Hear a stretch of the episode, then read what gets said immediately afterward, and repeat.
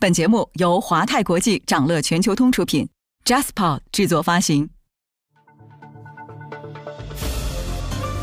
掌乐早知道，从华尔街到中环，每个交易日开盘前，我们用十分钟为你播报最新鲜、硬核的财经快讯。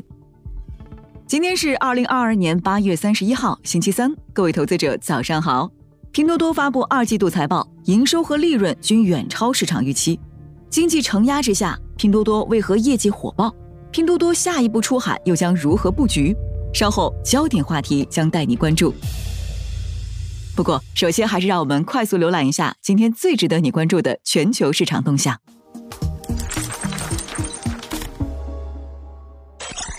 当地时间周二，美国劳工部公布的职位空缺和劳动力流动调查显示，美国七月职位空缺数量是可用劳动力的两倍。远超市场预期，暗示薪资压力不减。美国劳动力市场仍然极度紧张。美国八月资商会消费者信心指数止步三个月连跌，现况指数自三月以来首次上涨，预期指数从九年最低反弹。但民众对通胀担忧保持高企，代表衰退风险依旧存在。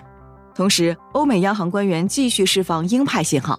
纽约联储主席威廉姆斯称，预计明年不会降息。里士满联储主席提到，不惜一切代价抗击通胀。但亚特兰大联储主席称，如果数据明确显示通胀正在放缓，美联储可能会撤回七十五个基点的暴力加息幅度。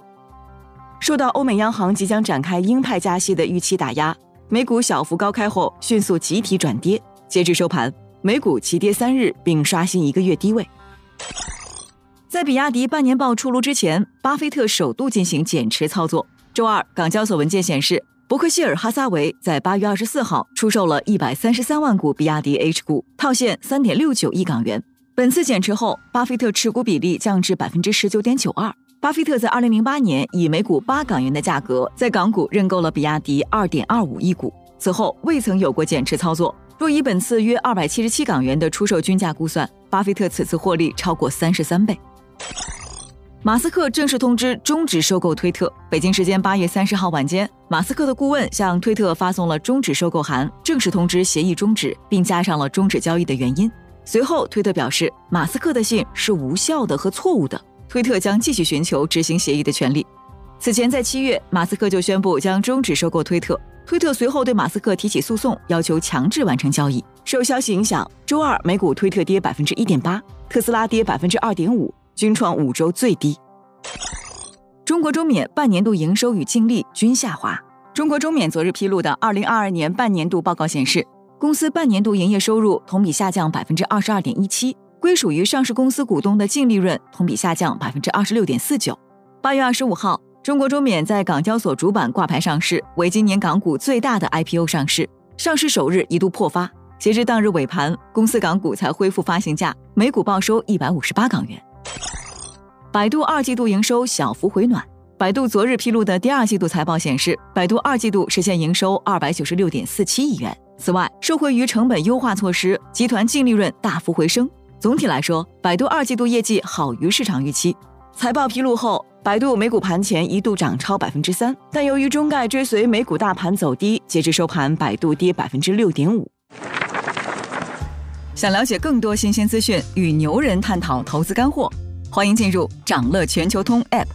掌乐全球通是华泰国际旗下自主研发的一站式财富管理平台，为全球华人投资者提供港、美、A 股及新加坡市场的股票交易、公募基金、ETF、保险、智能投顾等多元化金融产品及服务。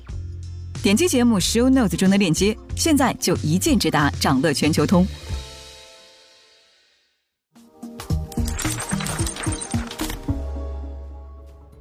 您正在收听的是长乐全球通早间资讯播客节目《长乐早知道》。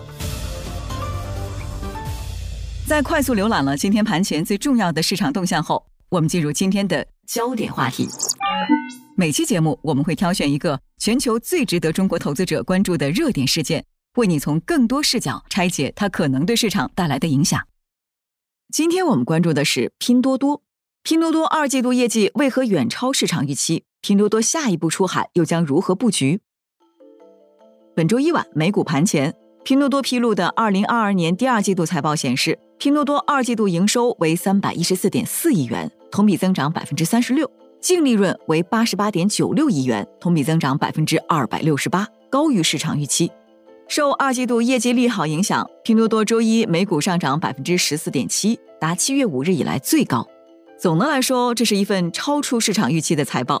拼多多展示了平台的赚钱能力，过去最为外界诟病的营销费用占比也进一步下降。在宏观经济承压、消费疲软之下，拼多多靠什么实现了净利翻番？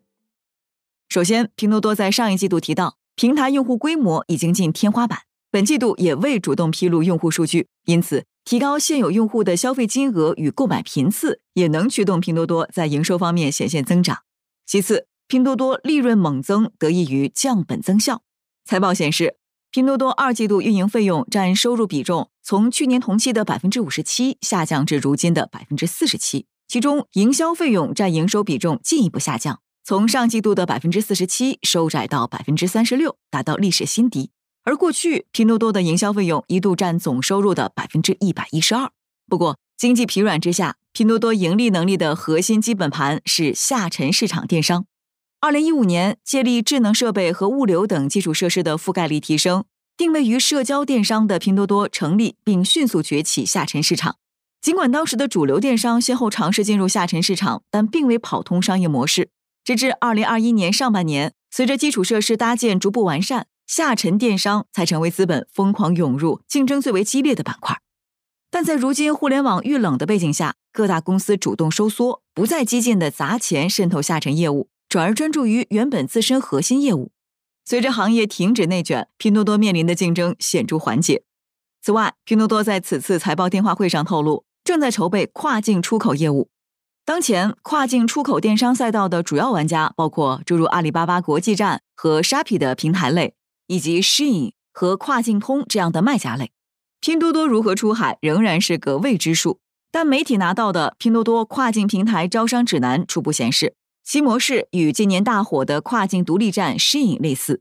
另一方面，据界面新闻报道，拼多多也正在大力挖角 SHIN 的员工。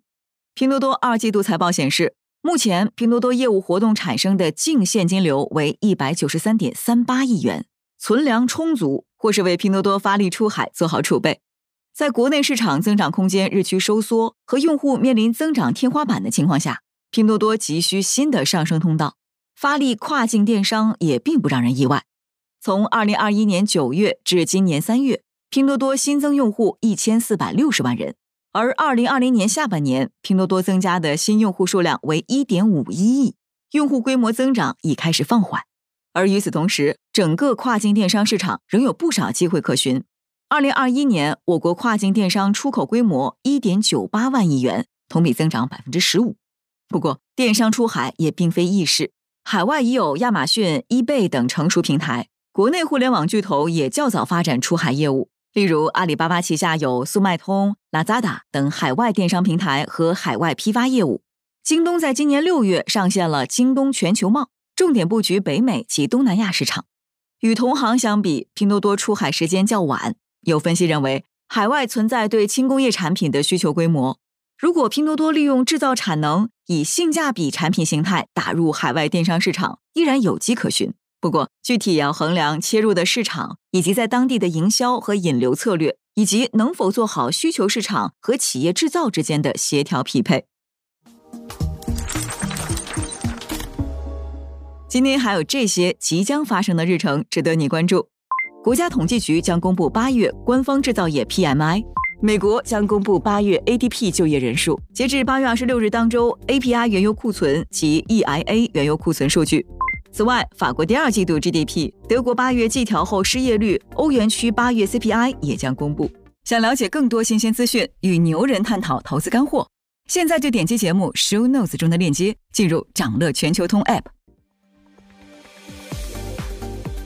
以上就是今天掌乐全球通掌乐早知道的全部内容，期待为你带来醒目的一天。祝您在投资中有所斩获，我们明早再见。